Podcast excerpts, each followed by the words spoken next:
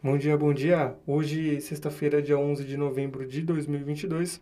Eu sou Eduardo Pérez e esse é mais um Morning Call aqui do Invest News.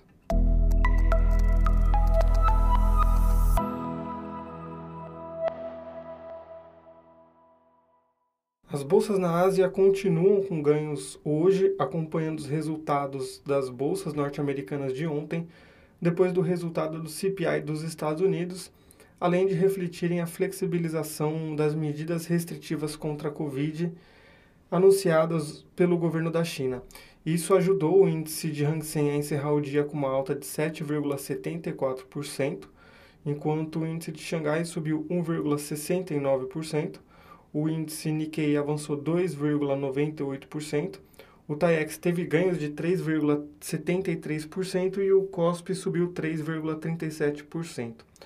Na Europa, as bolsas registram ganhos, só que mais modestos por conta da divulgação do PIB britânico, que registrou uma queda de 0,2% no terceiro trimestre, menor do que a queda de 0,5% esperada pelo mercado, mas acabou reforçando a ideia do início de um período de recessão pela alta inflação e juros subindo no país. Outro dado europeu divulgado hoje foi o índice de preços ao consumidor da Alemanha, que subiu 0,9% em outubro, em linha com as expectativas de mercado, fazendo com que a alta acumulada em 12 meses passasse de 10% para 10,4%. No começo do dia, o índice alemão DAX subia 0,48%, o francês CAC tinha ganhos de 0,32%, o Eurostox avançava 0,65%, enquanto o britânico FTSE era a exceção, com uma leve queda de 0,25%. E falando dos Estados Unidos, ontem, dia 10, foi divulgado o índice de preços ao consumidor, o CPI, dos Estados Unidos, referente ao mês de outubro, com uma alta de 0,4%. O resultado foi comemorado pelo mercado, com exceção aqui do Brasil, já que ele fica abaixo da alta de 0,6% esperada e também desacelera de maneira mais significativa a inflação em 12 meses de 8,2% para 7,7%, também abaixo do esperado pelo mercado de uma inflação anualizada de 8%.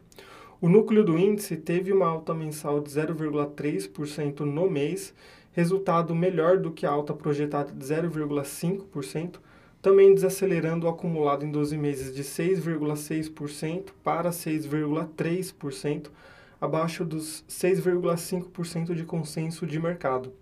Os números do índice de preços abaixo do esperado e também dos pedidos por seguro-desemprego acima das expectativas indicaram aos mercados que a desaceleração inflacionária pela alta de juros pode estar mais evidente impulsionando as bolsas no encerramento do pregão de ontem com alta de 3,7% no índice Dow Jones, alta de 5,54% no S&P 500 e ganhos de 7,35% no índice Nasdaq.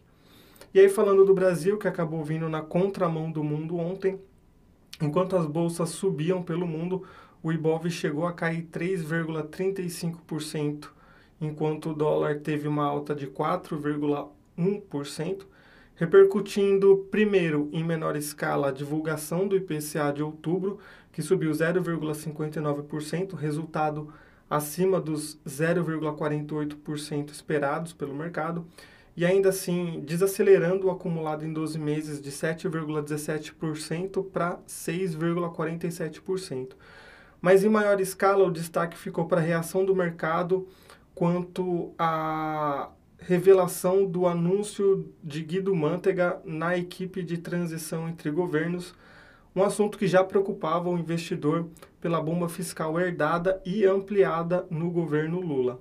Além disso, as falas do presidente eleito Lula criticando o teto de gastos e defendendo o aumento de gastos, mesmo que focados para áreas de educação, vistos por ele como investimento, acabaram estressando os mercados e gerando preocupações entre economistas com o rumo fiscal do país, uma vez que o governo já antecipa através de uma PEC uma elevação de despesas entre 160 a 200 bilhões de reais e que, ao invés de deixar de fora do teto de gastos no primeiro ano alguns desses gastos, poderia deixar os valores segregados do teto por até quatro anos do mandato. O pregão de hoje, tanto na bolsa como no mercado de câmbio e de juros, deve servir para ajustes em posições no começo do dia, à medida que o mercado digere as informações e vai ao pouco se reposicionando. E falando agora da temporada de balanços, hoje continuam algumas divulgações de empresas como a Itaúsa, a M Dias Branco, Boa Safra, entre outras. Lembrando que o calendário completo vocês conseguem conferir aqui no site investnews.com.br. A gente termina o Morning Call de hoje, mas a gente retorna na segunda-feira. Um ótimo final de semana para todos. Até lá. Tchau, tchau.